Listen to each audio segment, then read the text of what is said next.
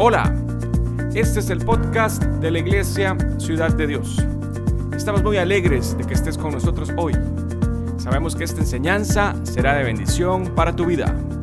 Qué alegría vernos. Hoy continuamos con la serie La dictadura mundial. Y nos toca hoy la industria 4.0 o ya la llamada cuarta revolución industrial. Y cómo nos afecta y por qué la dictadura mundial ha tomado esto como caballo de batalla junto a las otras ideologías que ahora vamos a repasar.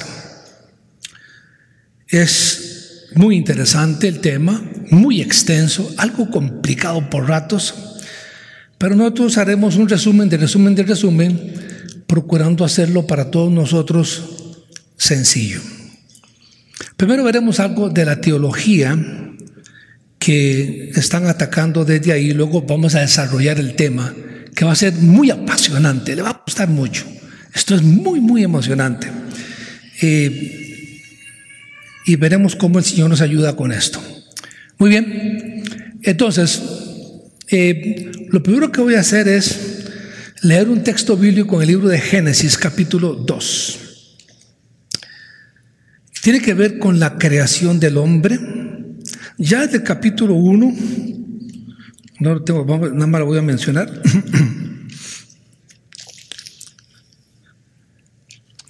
Eh, el Señor había establecido, eh, hagamos al hombre a nuestra imagen, conforme a nuestra semejanza, y señoré en los peces del mar, en las aves de los cielos, en las bestias, en toda la tierra, en todo animal que se arrastra sobre la tierra. Y creó Dios al hombre a su imagen, a imagen de Dios lo creó, varón y hembra los creó. Y en el capítulo 2, verso 7, se nos dice el proceso de cómo fue que fue formado. Jehová, entonces Jehová Dios formó al hombre del polvo de la tierra y sopló en su nariz aliento de vida y fue el hombre un ser viviente. Es importante establecerlo porque ahora viene una batalla enorme de esta década contra este versículo. Lo están atacando de muchas maneras, y es importante entender por qué. Además, dice el verso 8, y Jehová Dios plantó un huerto en el Edén, al oriente, y puso yo al hombre que había formado. Tomó pues Jehová Dios al hombre, dice en el verso 15, y lo puso en el huerto del Edén para que lo labrara y lo guardase. Primero es, Dios formó al hombre del polvo de la tierra. Es al puro final de la creación, cuando ya está terminando todo, que viene a formar al hombre y a la mujer. Y agrega que eh, hace algo distinto con respecto a todo lo que había creado. Si bien es cierto, el hombre comparte con los animales el origen de la tierra, porque los animales fueron formados de la tierra y el hombre también. Dios lo formó. Hizo algo que no había hecho con ninguna otra criatura. Dice la escritura que sopló en él aliento de vida y fue el hombre un ser viviente. Es decir, lo diferenció del resto de la creación poniéndole alma Así que vamos a ver que las teorías que van a decir, que van a, continuación ver, que van a decir que no existe el ser humano como tal, según la teoría que vamos a ver, sino que solo existen animales y que nosotros, los seres humanos, somos un animal más sin alma. Y sobre eso es que se va a construir toda esta teoría que pronto vamos a ver. Pero Dios nos puso no solamente el alma, pero características únicas. Y aquí estoy repasando el curso de Fundamentos 1 para los que lo han llevado.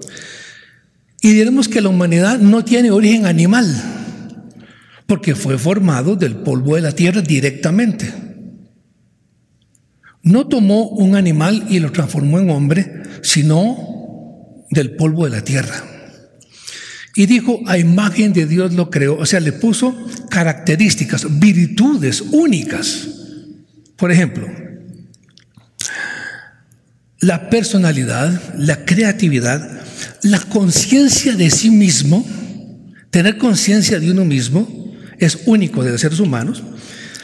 Ah, tiene una inteligencia eh, totalmente distinta, puede, tiene la capacidad de razonar, la conciencia moral, busca la belleza, usa el lenguaje, tiene necesidades espirituales y emocionales, es capaz de crear, de innovar. También le fue dado poder para gobernar y administrar la creación. Se le dio libertad y responsabilidad, así como es capaz de amar y soñar. También tiene cualidades espirituales como el discernimiento, la fe, la esperanza, el amor. Es decir, a Dios, Dios le dio, lo, lo, lo estableció, le dio una identidad, le dio un alma y le, y le dio una responsabilidad que cuidara al huerto, porque el hombre puede tener también deberes, derechos y deberes. Pero usted no puede decirle a una jirafa cuáles son sus deberes.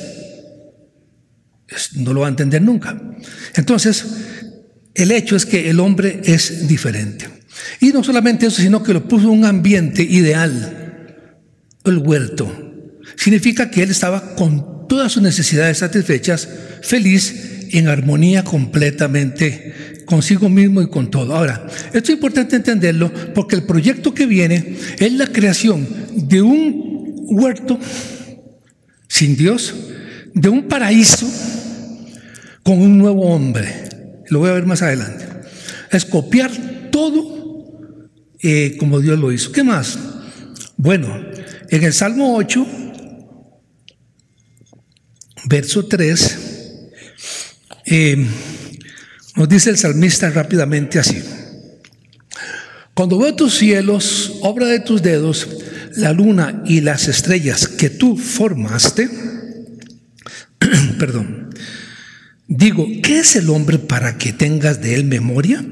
Y el Hijo del Hombre para que lo visites. Lo has hecho un poco menor que los ángeles y lo coronaste de gloria y de honra. Le hiciste señorear sobre las aguas, las obras de tus manos, todo lo pusiste bajo, debajo de sus pies, ovejas, bueyas, todo ello, asimismo las bestias del campo, las aves de los cielos, las peces del mar, todo cuanto pasa por los senderos del mar. Oh Jehová, Señor nuestro, cuán grande es tu nombre en toda la tierra. Nada más voy a terminar esto aquí para decir esto aquí porque tengo avanzar. El hombre no es Dios ni es un animal.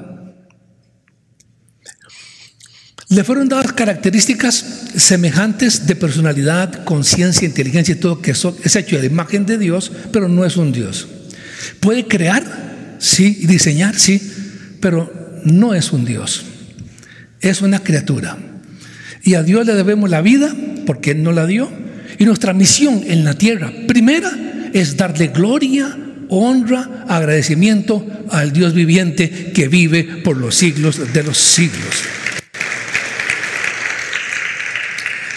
Ahora, eh, este hombre que se separó de Dios, que pecó, la historia la conocemos un poco, ¿no? Eh, se perdió.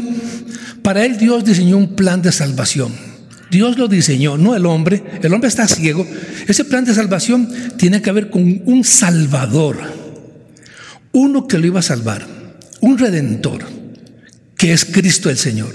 Él fue enviado para salvarnos. Y este plan de salvación se resume en un versículo famosísimo, todo el mundo lo conoce, pero es como un resumen, vean en Juan 3:16. Porque de tal manera amó Dios al mundo, perdón, que le ha dado su Hijo unigénito para que todo aquel que en Él cree no se pierda, mas tenga vida eterna. Denle un aplauso al Señor.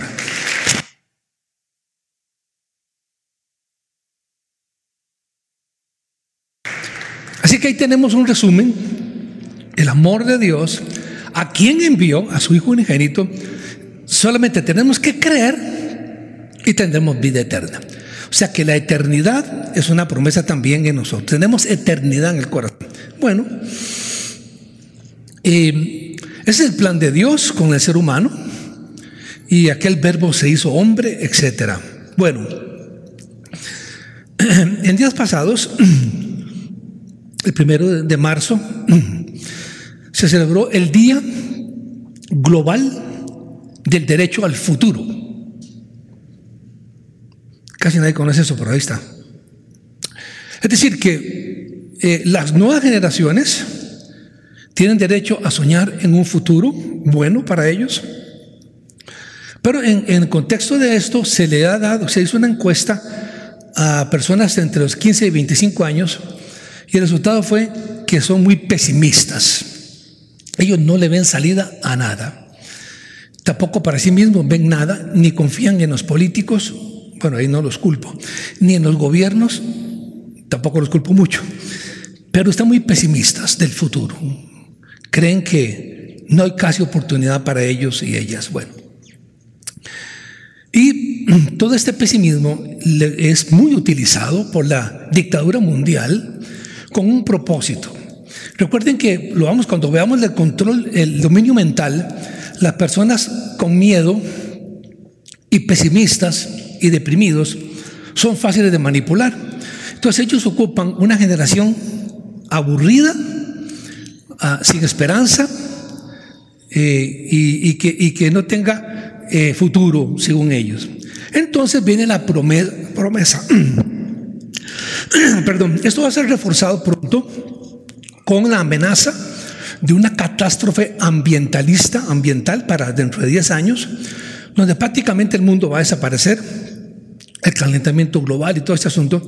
Entonces este miedo que esta generación tiene le hace sentirse pesimista. Entonces ellos proponen que si ellos toman el gobierno mundial, van a parar el cambio climático, la catástrofe ambiental y habrá un futuro. No solamente eso, sino que van a construir un ser humano distinto, sin enfermedades, capaz de curarse a sí mismo, que pueda vivir 200, 300 años, prometen un paraíso de paz, justicia, sin contaminación ambiental, un, y, y, van a crear un Mesías que los va a dar y que es capaz inclusive de resucitar eh, por medio todo esto de la tecnología.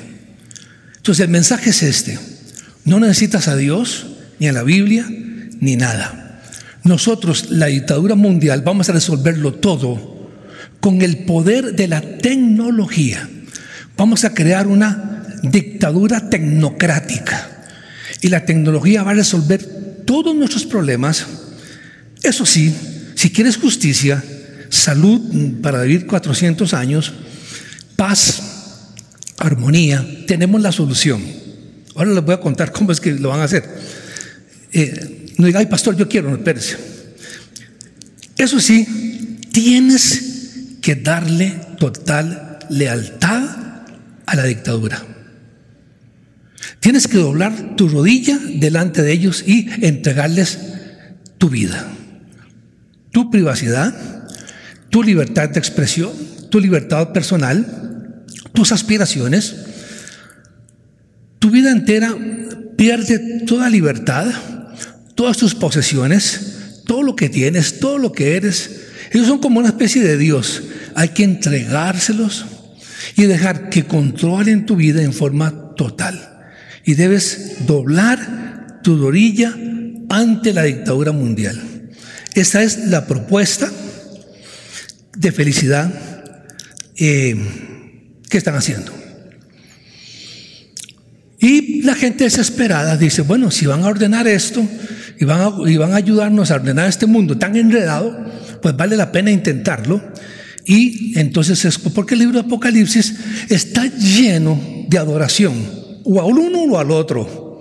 Es, es adorar a uno o adorar al otro en función de, de, de que si doblas tu rodilla, le dijo el demonio a Jesús, todo esto te daré. Los reinos del mundo, el poder, la fama, la riqueza, todo lo que el mundo puede dar, te lo doy, pero eso sí, si postrado me adorares. Y el Señor le dijo, vete de mí, Satanás, porque está escrito, al Señor tu Dios adorarás y solamente a Él le escribirás cuánto alaba el nombre del Señor.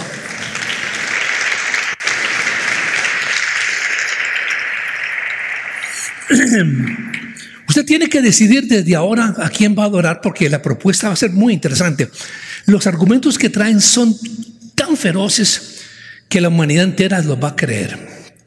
Pero aquel que tiene el Espíritu Santo no va a ser engañado.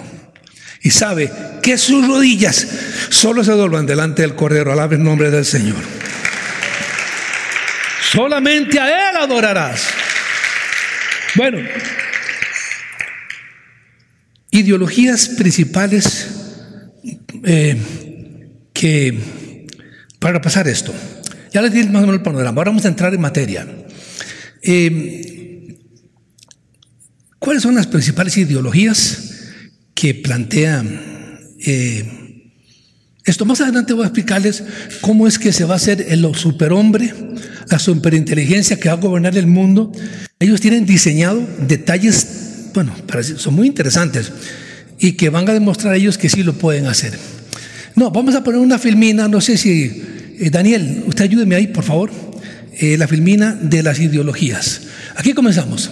La agenda global. Estamos adelante, por favor. Go ahead, brother. Eh, estas son las ideologías, pilares, dogmas o argumentos en los que ellos se basan. Es decir, es como una religión y tiene sus departamentos y creencias y demás. Muy rápido. La dictadura mundial impone, impone, no propone, impone, porque es una dictadura, varias ideologías para dar forma al proyecto de control total del mundo. La primera es la ideología de la sociedad abierta. Eh, yo he explicado un poquito sobre eso cuando hablo del gran reseteo y eso, que es el gobierno global, eh, un gobierno global eh, llamado globalismo, es con un nuevo pacto social, una nueva ciudadanía global, una nueva ciudadanía planetaria. El reseteo del capitalismo, eso lo explicaré yo después, no lo voy a ver ahora. Promete la igualdad y la justicia social sin propiedad privada, ni libertades individuales, ni privacidad, sin derechos individuales. Ese es el precio. Vamos adelante. Solo voy a leerlo, no, no, no hay forma de... La ideología ambientalista con el tema del calentamiento global y proponen como una especie, como que el planeta Tierra es como una diosa que quiere sacudirse de un virus, que es el ser humano. Y el ser humano hay que eliminarlo. Ideología de género con la teoría de la sociedad contrasexual, de la cual hablé la última vez. Voy a decir adelante. La cuarta revolución industrial o industria 4.0 eh, que es un tecnoprogresismo, una tecnodictadura eh, que termina en el transhumanismo y en el poshumanismo, ah, porque busca crear una superinteligencia para que gobierne el mundo. El, el superhombre. No sé para qué busca un superhombre si aquí más de uno que son verdaderos hombres, ¿verdad? Bueno, gloria al Señor. La economía 4.0, control total, centralizado de toda la economía mundial. Esa es la economía sin dinero en efectivo para que todas las transacciones sean registradas. Bueno, vamos adelante. Próxima. Eh, bueno, hay uno más que es el pacto, el pacto educativo global que se va a firmar en, creo que en octubre. El Papa Francisco está a cargo de esto para adoctrinamiento de los niños y la teología del diálogo interconfesional esto es muy interesante cuando lo veamos. Ellos dicen que todas las religiones son iguales y persiguen lo mismo. ¿Por qué no se unen? Y así para lograr la paz del mundo debemos eliminar lo que nos divide. Como por ejemplo la exclusividad de la salvación por un solo medio. El cristianismo bíblico es una religión totalitaria. Eso no lo puedo ver ahora. Vamos. Siguiente. Planes de la agencia globalista. Bueno, ¿qué es lo que están planeando? Tal vez si me apaga un poquito de luz aquí como le pedí, por favor. Ok, dice, ¿cuáles son rápidamente? Plan del dominio mental ya comenzó. Es una conferencia, solo ahí me llevaría una hora, no puedo verlo. Plan para el control de la economía, mundial, plan del control de la alimentación y del agua mundial, plan para la reducción de la población mundial, la, la, inmigración masiva sin control, Internet de las cosas, plan para la vigilancia y el rastreo de los ciudadanos, plan para eliminar los disidentes. Eso no es una buena noticia. Esa no es una buena noticia. Hay un plan para eliminar los opositores. Bueno, un tema para lo, voy a ver la próxima vez ese. Eh, ¿Cómo es que se va a hacer? Control de la educación, plan para alquilar y comprar políticos. Todo eso ya está funcionando. Muy bien. Bueno, eh, lástima que no tenemos tiempo de ver todo esto hoy, ¿verdad? Porque está muy interesante. Eh, revolución industrial. Eh, vamos a ver la siguiente filmina. Vamos a tener que avanzar un poco más. Ah, tienes un video, ¿ves? Una filmina. Eh, han habido varias revoluciones industriales, tres, y la cuarta que ha comenzado está traslapada con la tercera, y de lo cual, ahora, le voy a se ha portado muy bien hoy, y Daniel, le ponemos un video. Ah, un video. Es como si ambas revoluciones se fusionaran en una. Por ello, los factores que provocan cambios y modificaciones en los mercados se vuelven prácticamente exponenciales. Esta cuarta revolución industrial supone una combinación del poder de la programación en computadoras y de la conectividad extensiva a casi cualquier dispositivo en el mundo. La conectividad total unida a la inteligencia artificial combinada con el Internet de las Cosas, la robótica, la impresión 3D y la conducción autónoma son las claves en este proceso. La inteligencia artificial se prevé que va a ser uno de los grandes ejes de esta revolución, así como el desarrollo de nuevos materiales más duros y ligeros como el grafeno, la espuma de titanio o el carbino, que permitan la fabricación de objetos hasta ahora impensables. Esta revolución industrial traerá también graves problemas centrados principalmente en la desigualdad y en el estancamiento de los salarios y el trabajo. Es muy probable que se automaticen multitud de trabajos. Ya está siendo muy fácil sustituir hombres y mujeres por máquinas o robots. La cuarta revolución industrial tendrá un impacto mucho mayor en países emergentes como India, América Latina y Asia. El Internet de las Cosas conseguirá que cada vez haya más objetos conectados mediante un sencillo chip a Internet enviando datos. Zapatillas de deporte, hornos, microondas, coches, motores, routers, pulseras, lavadoras, cañerías, interruptores, televisores, pizarras, pantallas, semáforos, carreteras, prácticamente todo va a estar conectado. Esto supondrá la codificación de unos 50 billones de objetos en el mundo, del mundo, del mundo la posibilidad de seguir el movimiento y el funcionamiento de las cosas a escala global. Las consecuencias de tener todo codificado será poder disponer de una ingente cantidad de datos disponibles para cualquier proceso de control, lo que os podrá terminar con la privacidad de las personas. La impresión 3D jugará un papel muy importante en el nuevo concepto de manufactura. La fabricación se basará en información que en último término será software abierto de uso libre. En el futuro cualquiera podrá fabricar cualquier cosa. Se fabricarán coches, órganos, instrumentos musicales, joyas, casas, prótesis o incluso robots. Gael Laquevin es un escultor y diseñador francés que ha creado un robot que se puede ensamblar íntegramente con pequeñas piezas fabricadas en impresoras 3D caseras. La conducción autónoma será otro de los factores del cambio, al igual que el cambio de energías fósiles a renovables. La cuarta revolución industrial cambiará de forma drástica el sistema de producción. Se podrá mejorar la economía de millones de personas y se podrá aumentar la calidad de vida como nunca antes había ocurrido. Pero también generará problemas. problemas. Dichas máquinas podrán tomar decisiones de forma autónoma. Habrá problemas medioambientales nunca vistos provocados por el cambio climático y la superpoblación. Se perderán millones de trabajos. Surgirá una nueva fuerza laboral basada en robots. El mundo financiero se verá desbocado por la inteligencia artificial que tomará decisiones en mil millonésimas de segundo, afectando a los mercados y a millones de inversores que atónitos observarán los cambios sin poder hacer nada. Nuevas empresas aparecerán en el sector bancario. Algunas serán creadas por máquinas. Las fintech. Estas empresas generarán una economía disruptiva dominada por conceptos como los millennials, el big data o el geek economy. Los gobiernos y grandes lobbies se verán desbordados por el empoderamiento de la población y la amenaza de sus negocios y sistemas de corrupción. Todo avanzará más rápido, todo será más radical y todo será más peligroso. Habrá una revolución en la forma de abastecerse. La economía colaborativa adoptará un rol primordial entre las nuevas generaciones. La propiedad privada seguirá existiendo Surgirán nuevos delitos nunca vistos relacionados con la propiedad privada. Aparecerá un nuevo mundo virtual que tendrá otras leyes y las personas podrán tener más de una identidad a lo largo de sus vidas o incluso no tenerla.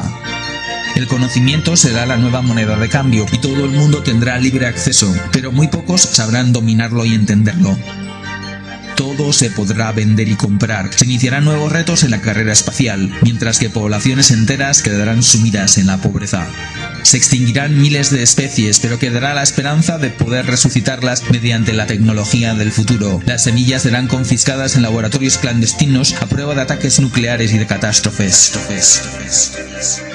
La humanidad avanzará hacia un callejón sin salida. La propia Tierra tendrá los días contados como planeta habitable y nadie estará seguro de cuándo comenzará la cuenta atrás. Esto provocará que las decisiones políticas serán aún más radicales, pudiendo terminar con la humanidad en cualquier momento. Como en todas las revoluciones, surgirán nuevas oportunidades, pero solamente aquellos que estén debidamente preparados sabrán sacar partido de este nuevo contexto mundial en donde habrá un nuevo reparto del poder. Bienvenidos. Al futuro.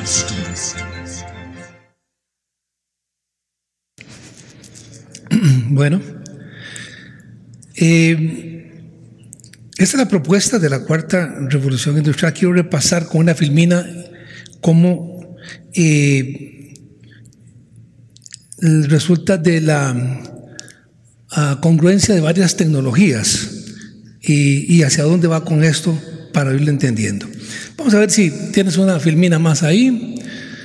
Eh, vemos las tres revoluciones anteriores eh, ¿verdad? Que tiene que ver con la máquina de vapor, la electricidad, eh, la, aparición del telégrafo, transporte, teléfono, las computadoras y la cuarta revolución industrial que nos dice eh, desde el Foro Económico Mundial, Klaus Schwab, que es la fusión de sistemas biológicos, tecnológicos, físicos y digitales. No solo cambia lo que hacemos, sino lo que somos. Se, aplicará la tecnología en los seres humanos. Acabo de adquirir el libro escrito por eh, Klaus Schwab sobre la cuarta revolución industrial, pero eh, fue escrito en el año 2015 y he estado revisándolo de lo que veo allí, de lo que está proponiendo y eh, qué interesante las cosas que están por venir. Solamente decirles que fue escrito en 2015 y ya para este año 2021 ya el mundo ha avanzado muchísimo más. Por favor, vamos a, a la siguiente filmina. Gracias. Por ejemplo, vamos a ver rápidamente para que entendamos esto. Vean lo complejo que es esto. Comienza con el Internet, la computación en la nube. Algunos de ustedes usan la nube, ¿no?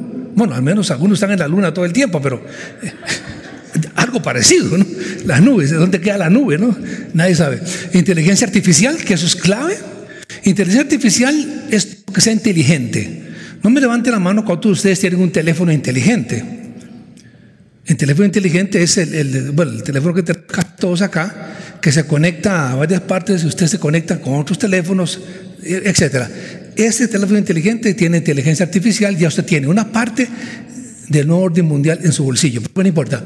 Eh, eh, Internet de las cosas, realidad robótica, que es muy importante, la robótica va a ser, ya lo dijeron, realidad virtual, realidad aumentada, impresión 3D, eso es fundamental para ellos, la tecnología 5G, la resolución 8K, la biotecnología, la bioingeniería, la biogenética, porque la biogenética lo conoce con la, se, conecta con la eugenesia, nanotecnología, la tecnología eh, CA, eh, pero Cas9, este, este, esta tecnología es la manipulación genética en la medicina, pero que se está usando para varias funciones, datos biométricos, ciudadanos digitales, ciudades, ciudades inteligentes, computadora cuántica, el Internet cuántico, la Big Data, que nos llevaría al transhumanismo y al posthumanismo. Bueno, cada uno de esos detalles son sumamente interesantes, pero tendría que tomar tiempo para eso. Eh, ¿Qué más tenemos ahí en la filmina que sigue?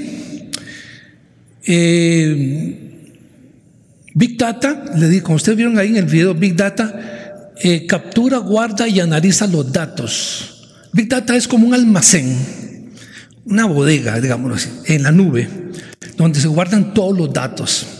En este caso va a ser un big de big, la super mega, porque el que tiene los datos tiene el poder. El que tiene los datos tiene el poder. En este momento, las compañías más poderosas del mundo son las Big Tech. Son las compañías de alta tecnología, y las enormes compañías son las más poderosas del mundo, no tienen petróleo, no tienen oro, tienen datos. Los datos son más valiosos que el petróleo.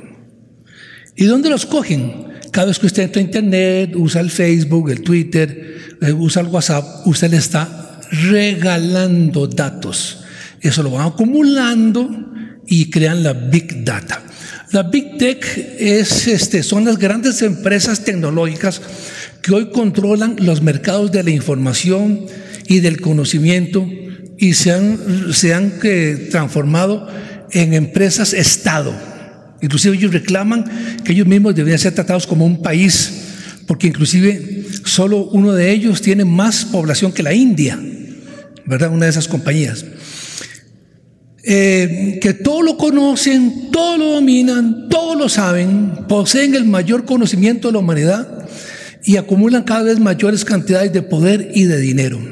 Big Tech acumula un poder impresionante con la minería de datos, lo hacen fuera de todo control, dominan los mercados, las decisiones de las personas, o sea, dominan, nos dominan a nosotros ya, controlan todo, saben hasta por quién vamos a votar un mes antes, empresas y gobiernos, todo lo controlan. Con pocas excepciones, no hay un marco legal nacional o internacional que limite su actuación. Eh, se le llama el GANFAT, es una forma pequeña de decirlo, es el GANFAT, para resumir, las más importantes, pero hay mucho más. Google, Amazon, Microsoft, Facebook, Apple y Twitter. GAMFAT. Esas compañías, cada una está acumulando datos y datos y datos y datos. Toman los datos y los negocian. Por ejemplo, tengo una persona, lo subasta, tengo una persona que todos los martes al mediodía entra a tal, a tal vamos a ponerle Facebook, y, revisa estos temas y estos temas, y sabemos que el otro día compró tal cosa, y el otro día compró tal cosa, y tiene una familia así, va a la iglesia tal, ¿quién lo compra? Entonces una compañía dice, me interesa porque quiero venderle, quiero venderle galletas, porque veo que le, gustan las galletas integrales. Yo lo voy a vender, denme esa a mí y compran la persona. A usted lo han vendido varias veces, no se han dado cuenta. Lo han vendido, ya lo han vendido. Lo han vendido porque sus datos valen oro. ¿Y por qué son tan poderosas? ¿Por qué tienen tanto dinero? ¿Qué? Tienen el dinero para comprar cualquier país porque venden, negocian y trafican con usted. Usted el producto que venden, a usted lo venden todo el tiempo. Y usted les regala los datos, no los vende, se los regala. Aquí hay una foto de mi gatito ayer por la tarde. Y eso allá lleva sus datos, un montón de datos allí. Usted siempre está regalándole datos a la Big Tech para crear la Big Data. Bueno, vamos a ir rápido. A otra cosa, vamos a tenemos ahí, ¿qué más tenemos? Bueno, voy a explicarles ahora ya, entrar en materia de hacia dónde vamos con esto acá. Esto está en el libro La Cuarta Revolución Industrial del profesor Klaus Schwab, presidente fundador del Foro Económico Mundial. Oiga lo que, esto lo tomé literal, nada más lo subrayé y lo mandé. Cada vez más las personas se conectan a los dispositivos y estos cada vez más están siendo conectados a sus cuerpos. Los dispositivos no solo se llevan puestos, sino que también se implantan en los cuerpos para permitir las comunicaciones, la localización y el control del comportamiento, así como para funciones de salud. ¿Qué quiere decir esto? Resumido. Que los seres humanos, lo que está diciendo, lo que están proponiendo es que la tecnología, vamos a ver, este aparato que está aquí, que es un teléfono inteligente, tiene todos mis datos ya ahí, lo quiera o no. Con él me conecto con la gente, consulto, eh, mira, ¿qué, significa tal cosa? Y entro a Google y me lo Google, eh, el tío Google me lo dice todo. Entonces, pero ¿qué pasa? lo que están proponiendo es que el teléfono no solamente yo lo porte, sino que esté incorporado, implantado en mi cuerpo. Entonces, cuando lo implantan en mi cuerpo, ya no tengo yo que, no se me va a olvidar, no me lo van a robar. Ese asusto que se salió de un lugar fue una, sodita, se comió un taco y, dejó el celular en, el, en la mesa, ese día usted se le da un infarto. Entonces, para no tener ese problema, basta. Entonces usted dice, eh, como ya lo hacemos con Siri, eh, es capaz que se me conecta. Eh, quiero llamar a fulano de tal, ¿cómo así tal? Y no tienes ningún aparato más, lo está puesto dentro. Incorporación. Entonces, lo que dice él es que la incorporación de aparatos en los cuerpos, que es lo que ya viene inmediatamente, sirve para permitir las comunicaciones, la localización de la persona permanentemente, porque quieren saber dónde estoy, no sé, ¿eh? y el control del comportamiento o sea, inclusive están proponiendo, si usted ve el libro que me compré ayer, dicen que ellos tienen el poder de controlar a la persona una vez que le pongan esos aparatos que usted se está poniendo, poco a poco la gente se va a poner como los tatuajes inteligentes y todo lo que está viniendo de moda.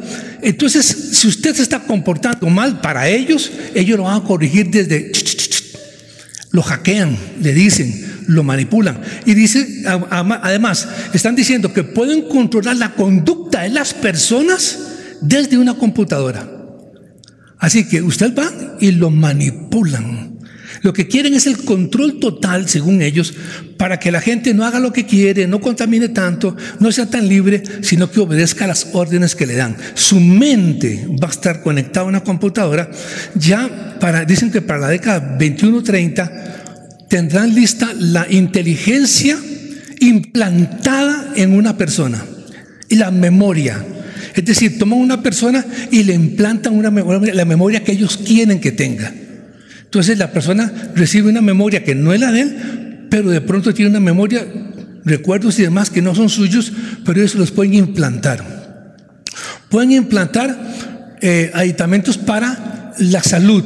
Le inyectan nanosensores una tecnología, pequeñas computadoras del tamaño de un gramo, y van por todo el cuerpo y le envían información a los hospitales, cómo está su salud, su hígado. Inclusive tienen droga, esos pequeños nanotransmisores, porque si usted se le baja un poquito la presión, ahí le inyectan de una vez. Todo está conectado. Entonces usted es una farmacia andante controlan todo su ser y le pueden llevar a vivir más años, cada vez más años. Eh, el control absoluto y total. La otra filmina es esta. Los tatuajes inteligentes y otros chips también del mismo libro. Los tatuajes inteligentes y otros chips, porque vamos a, van a ponerle a todo el mundo chip. Eso ya está claro. Los chips, ¿cómo los ponen? Vamos a ver ahorita. Los únicos ah, los chips podrán ayudar en la identificación y localización. Entonces ya usted, como ellos dicen, va a comprar con la mano. No ocupa ni dinero ni tarjeta, sino con un, con un tatuaje que va a tener en la mano o en la frente, usted puede comprar sin problema y, ya, y no tiene que presentar la cédula ni nada. Pone la mano y ya sus datos, su banco, todo está allí.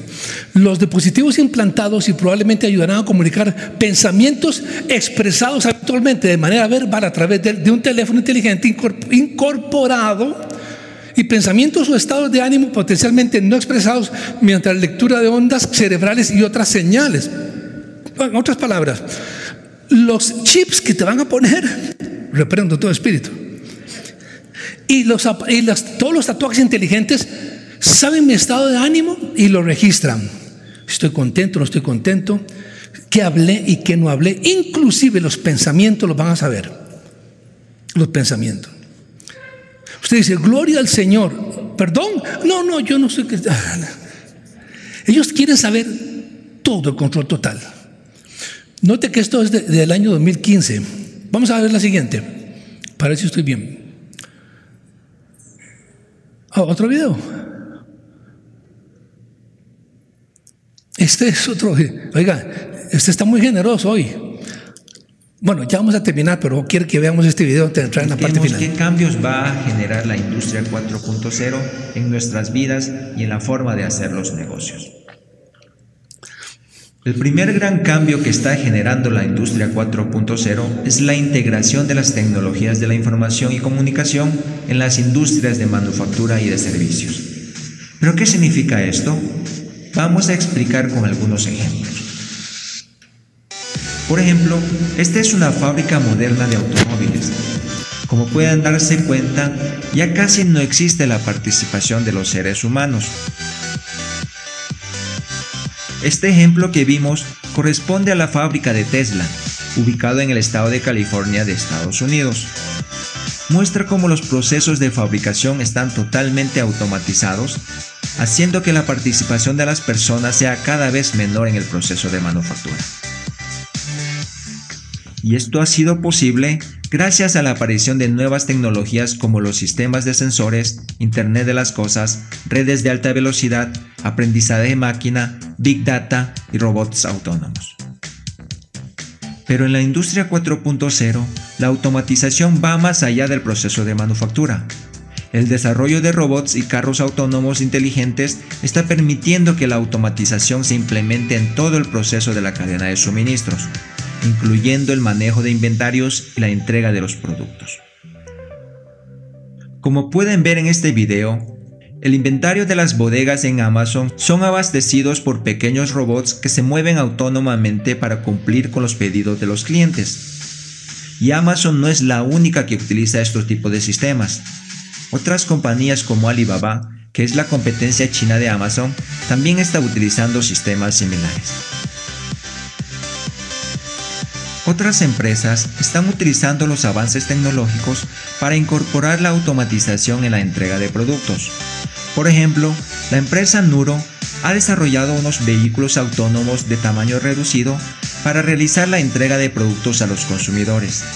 En este momento, usted puede hacer el pedido de víveres por internet y puede solicitar que sus productos sean entregados por estos automóviles totalmente autónomos.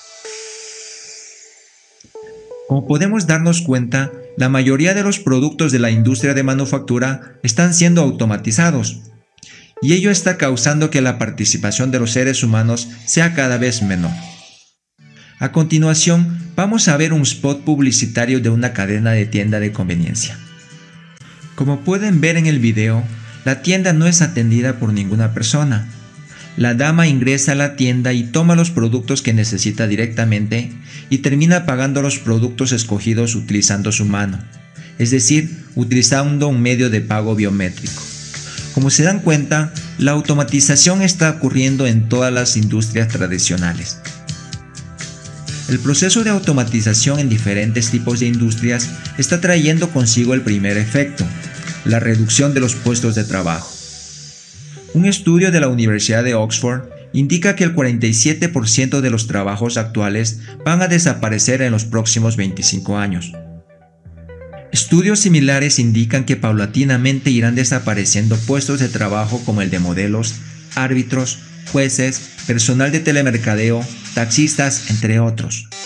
Como pueden darse cuenta, la mayoría de los trabajos que requieren de procesos repetitivos o de decisiones basados en datos históricos serán reemplazados por robots o computadoras con inteligencia artificial.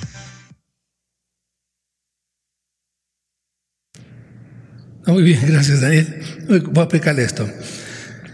La robótica, eh, que, poco a poco está desplazando la mano de obra humana, ¿verdad? En casi todos los lugares, eh, es uno de los puntos muy importantes porque la idea es fusionar al ser humano con el robot y crear un hombre robot. Eh, la, Internet de las cosas significa que todo en su casa, la licuadora, la olla arrocera, ya no se le va a quemar el arroz. Eso usted deja al talibán cuidando los frijoles y siempre se le queman. Ya no pasa eso porque le mando una señal donde quiera que esté. Los frijoles están listos, se van a quemar, apágala. Usted sabe todo lo que está pasando en su casa porque toda su casa es inteligente. Y eso manda señales de qué está comiendo usted, qué compró, qué no compró. Se sabe absolutamente todo. Y se está conectado también físicamente, todo su cuerpo, sus zapatos, sus anteojos, su reloj, está conectado a Internet, de manera que usted está dando datos y datos y datos y datos todo el santo día para tener el control ciudadano, rastreo. Cada transacción e-, económica queda registrada que compró, que no compró, para que así le lleguen de una vez el cobro los impuestos de inmediato. ¡Pum! Está totalmente controlado, no hay forma de evadirse. Esa es, esa es la propuesta. Sí, va a tener un mundo, dicen que de justicia y paz, totalmente controlado por la tecnología, incorporándolo a su cuerpo. Vamos a ver qué más sigue. Eh, todo comienza, dicen ellos, con los implantes normales y cómo la tecnología está ayudando a las personas a superarse. Por ejemplo, el razonamiento es este. Si alguien le pusiera un marcapaso, ya tiene un implante tecnológico. Inclusive una reparación de una muela o una, una rodilla, eh, un reemplazo de rodilla o de cadera. Ya los seres humanos están implantando tecnología en sus cuerpos. Bueno, ¿por qué no, no le ponemos internet a esos implantes y de una vez sirven para enviar señales y demás? La siguiente ha ayudado la tecnología, esos son los beneficios de esta tecnología. Tiene un lado oscuro y un lado bonito, que está ayudando a personas que no caminaban a poder caminar, sobre todo con los exoesqueletos y este tipo de cosas, que son los beneficios reales de la, la medicina, avances que también son muy importantes. Vamos adelante por ejemplo, aumentar las capacidades del ser humano. Ellos dicen que el ser humano está a medio procesar su, su, cerebro, su físico, todo, no ha alcanzado su plenitud en la evolución. Entonces que con tecnología uno vamos a poder llegar a superar las limitaciones que tenemos como personas para llegar a ser hombres y mujeres mucho más poderosos. Vamos a ver. Eh, ya se están introduciendo los, los robots que son los recepcionistas Ahí decían que la pérdida de empleo, los taxistas, los, que, los cocineros, los que, los que trabajan en, haciendo papas fritas en un restaurante, todo, todo, todo hay robots, van a haber robots para todo. Así que lo recibe un robot cuando va al hospital y tengo una emergencia, a ver qué es, que le duele. Bueno, ahí va. Y va con el otro, hasta van, eh, van a ya se están vendiendo robots con niños o sea, puede comprar un robot niño, ya sea para que acompañe a su hijo o porque no tiene hijos. Entonces el robot conversa con usted y la pasan de maravilla. Vamos adelante.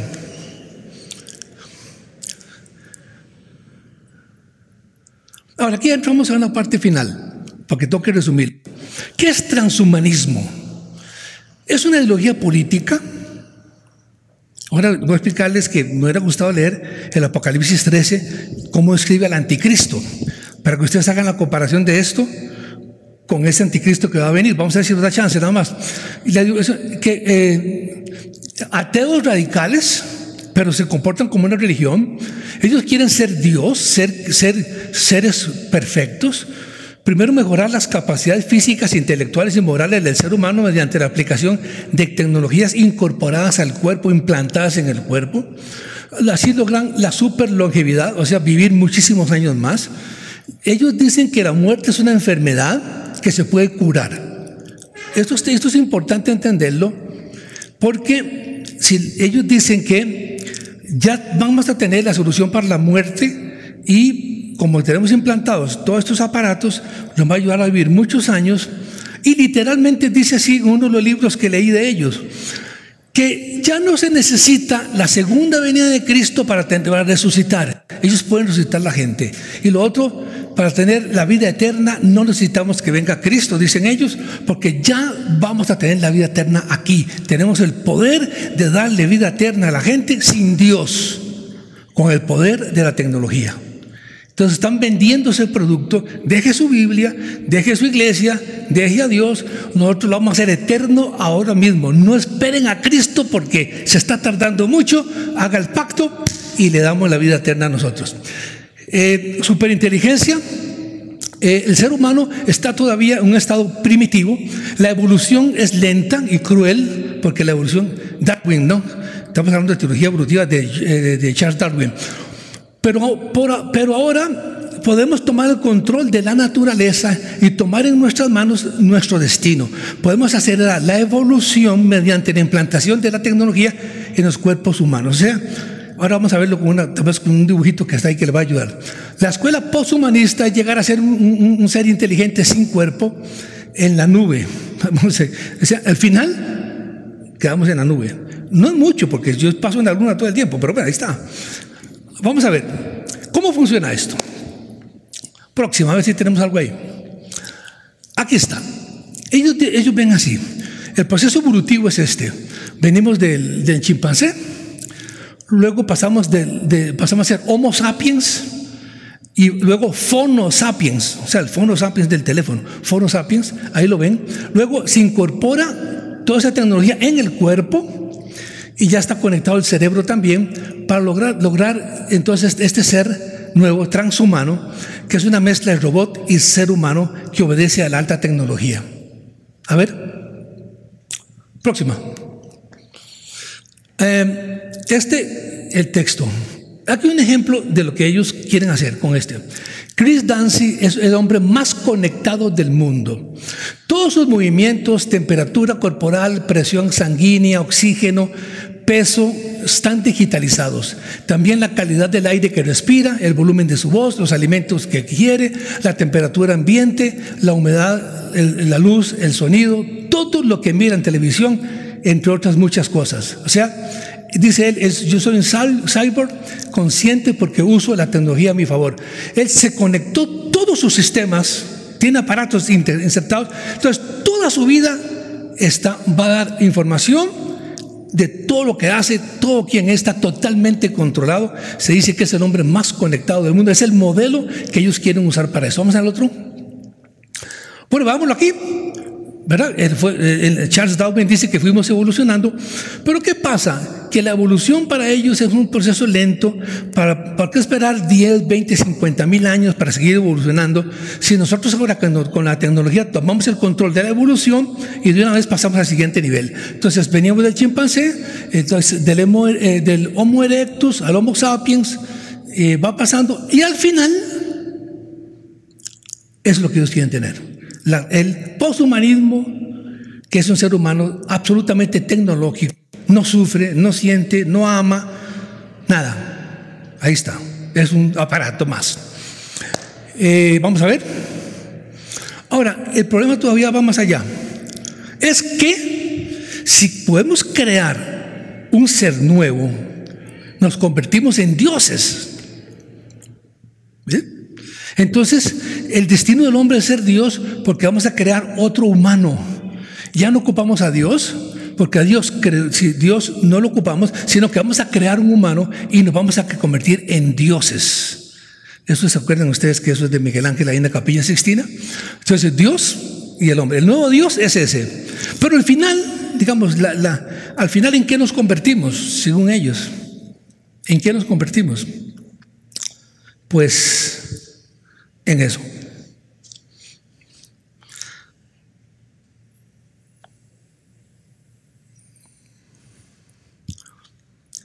Este es lo que ellos sueñan.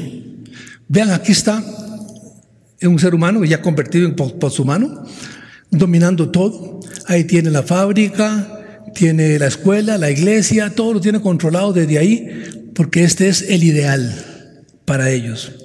Y ese ideal va a ser un Mesías, un Salvador, porque es perfecto, no falla, no siente, sabe todas las cosas, y con ese Mesías que ellos van a crear, van a salvar la humanidad del, desastre ambiental, de la crisis económica, de la desigualdad, bla, bla, bla, bla, bla. Y dicen que ya no necesitan de, de nada de lo que los cristianos están esperando, porque ya tienen su propio Mesías, que los va a salvar. Ahora, la idea es ir haciendo al hombre más perfecto y perfecto y perfecto hasta crear el hombre perfecto a través de incorporación de tecnología y crear el hombre perfecto. Lo que no saben es que el hombre perfecto ya vino al mundo hace dos mil años y se dijo, yo soy el hijo del hombre. ¿Cuántos alaban el nombre del Señor? Yo soy el hijo del hombre. Ya vino el Mesías, perfecto completo, nunca se halló engaño en su boca, perfecto humano, perfecto Dios, sin falla ninguna, pero ellos no quieren ese, quieren uno hecho por ellos mismos.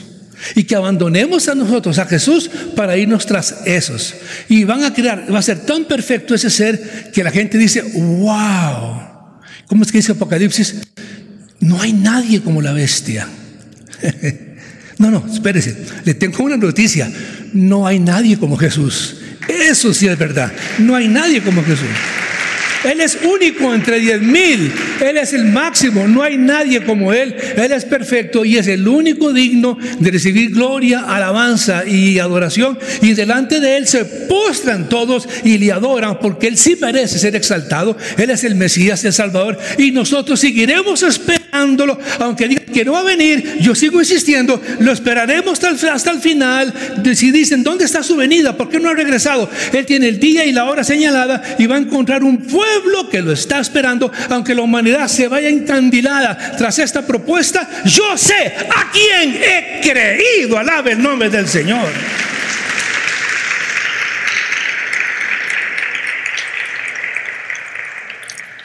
Apocalipsis 13, cuando se habla del anticristo, habla de, de, cómo hipnotiza a toda la gente y todo el mundo va a ir tras él y cómo el falso profeta va a crear algo. Vamos a ver, se lo voy a contar. Hay dos bestias, una sale del, mar, otra sale de la tierra, pero la que sale de la tierra hace algo curioso. La gente no ha notado esto. El libro de Apocalipsis dice que manda crear una especie de estatua. Y esa estatua va a hablar. Y esa estatua va a tener los datos de toda la gente, la Big Data. Y sabe todo de todas las personas. Ese le llama Juan la vio como una estatua, seguramente vio eso que al final les mostré. Ese gran robot del Big Data sabe todo de todos. Y ese robot va a decir, esa gran estatua que habla y sabe todo, tiene todos los datos de todo el mundo, va a decir quién compra y quién no compra, quién vende y quién no vende. Va a tener control total de la economía y de la religión. Porque dice, debes adorar y sellito puedes ir a comprar. Adoras a la bestia, te ponen la marca y ahora sí puedes seguir comprando. Sabe, tiene toda la información.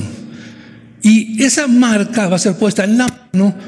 ¿Vieron esa, esa joven comprando en esa tienda? Pone la mano y si, si, no, si no está autorizado no puede comprar, porque todo lo controlan. No, solamente eso, sino que tiene que adorar para poder comprar. O sea, economía y religión se juntan. Y los que no tengan la marca serán eh, decapitados. Es el futuro que viene, ya estaba en la Biblia, de que va a ser un centro de información complejo para, para marcar la gente con una Ahí dicen que ya hay tatuajes inteligentes que deciden yo compro con eso, lo otro, lo más. Y eso está funcionando hoy. Lo que pasa es que nosotros vivimos un mundo que no notamos que ya nos llegó la hora, ya estamos allí. Y también dice el libro capítulo 13 de Apocalipsis, del cual vamos a hablar la próxima vez, que este anticristo va a desatar una persecución mortal, voraz, terrible contra todos los que no doblen su rodilla. Va a ser una masacre. Esa persecución ya comenzó. Y comenzó desde la Big Data, de estas Big Tech, probando y demás. Acaban de crear una corporación, te voy a hablar después. Eh, unas compañías, unieron varias compañías para detectar quiénes están en contra, ¿Quiénes están hablando en contra del, del gran sistema? Y los van a detectar. ¿Quién escribió esto? Y también quién lo leyó. Y el que lo leyó es tan culpable como el que lo escribió. Para silenciar a todo esto es una cosa impresionante. La persecución ha comenzado. Ya este espíritu del anticristo está metido hasta los huesos. Quiero leer el, texto final en Romanos, eh, capítulo 11. Con ese cerramos. 11. Pablo está hablando aquí de la resistencia del remanente. No ha desechado Dios a su pueblo al cual desde antes conoció. ¿O no sabéis qué dice de Elías la escritura? Pregunta uno, dice, es tan poderoso esto, es tan tremendo que se va a llevar a la humanidad entera. ¿Habrá algunos que resistan? ¿Habrá creyentes fieles hasta el final? ¿Se quedarán allí y dirán no a toda esa bola que viene? Elías dijo, eh, dice, invocó a Dios contra Israel diciendo, Señor, a tus profetas han dado muerte. Tus altares han derribado. Solo yo he quedado. o sea, Dios tiene problemas, ¿no? Y procuran matarme. Ah. Pero ¿qué le, ¿qué le, dice la divina respuesta? Me he reservado siete mil hombres que no han doblado la rodilla delante de Baal. Y agrega, y también aún en este tiempo ha quedado un remanente escogido por gracia. ¿Cuántos alaban el nombre del Señor? Ha quedado un remanente. Ha quedado un remanente. Ha quedado un remanente. Dios tiene un remanente. Gente fiel que estará allí. Habrá un remanente al final. Posiblemente sea pequeño, no sé, pero al final habrá una resistencia que no doblará su rodilla delante del sistema. Será fiel al Señor, seguirá creyendo en su venida la trompeta, venga lo que venga, digan lo que digan, aunque se nos viene encima toda esta avalancha, que esté firme, porque nuestra redención está cerca. ¿Cuántos alaban la gloria del nombre del Señor?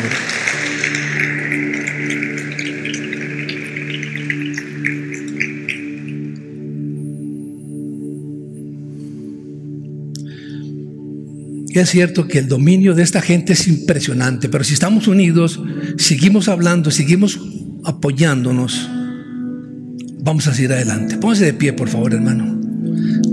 Tengo que terminar.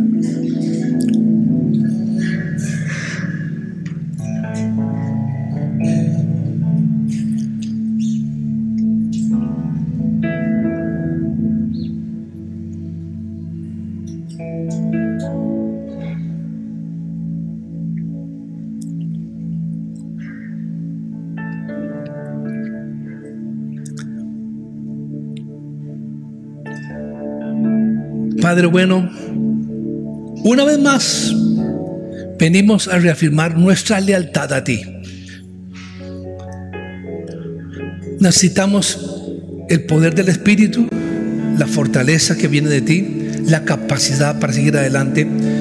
Te pedimos que el Espíritu Santo aperciba al pueblo, nos enseñe que sigue, que nos dé discernimiento, que entendamos lo que está pasando y por dónde viene esto. Señor, guarda tu pueblo. Guardo, guarda a las ovejas recién paridas, los nuevos en la fe. Pedimos tu dirección y sabiduría en todo para entender qué debemos hacer en este tiempo. Padre, oramos por la cosecha final. Nos unimos al clamor que ninguno se pierda. Señor, permítenos ganar al mayor número posible antes que sea tarde. Oramos por aquellos que se apartaron y están ahora en tinieblas para que traigas luz. Los renueves y vuelvan a tus caminos. Oramos que nos dé sabiduría para enseñar y predicar el Evangelio en este tiempo tan complicado. Que nos des entendimiento con palabras de sabiduría llenas de amor, de paciencia, para ganar a muchos para Cristo. Queremos hacerlo, Señor. Y una vez más consagramos nuestra lealtad a Jesús de todo corazón. En el nombre de Jesús. Siga orando. No quiero terminar sin dar la oportunidad de que usted le entregue su vida a Cristo. Es un momento importante porque estamos viendo los últimos tiempos y Dios tiene un plan con su vida para que sea parte de la salvación eterna, no parte del sistema que va a caer. Si quiere recibir a Jesucristo, haga esta oración conmigo. Señor, hoy estoy ante ti. Quiero recibirte. Te acepto en mi corazón Dame la salvación de mi alma, Señor, porque sé que amaste al mundo para salvarlo. Gracias por el perdón de mis pecados en el nombre de Jesús. Amén y amén. Nuestro Dios Todopoderoso reina. A Él sea gloria, alabanza, justicia, reconocimiento, imperio y potencia. Gracias por ser parte del sostenimiento financiero de nuestro ministerio. Si deseas ofrendar o diezmar, te invitamos a visitar nuestro sitio web ciudaddedios.com y en la pestaña Donaciones encontrarás la información correspondiente para poder realizar tu contribución. Cada uno dé como propuso en su corazón, no con tristeza ni por obligación, porque Dios ama al dador alegre. Segunda de Corintios 9:7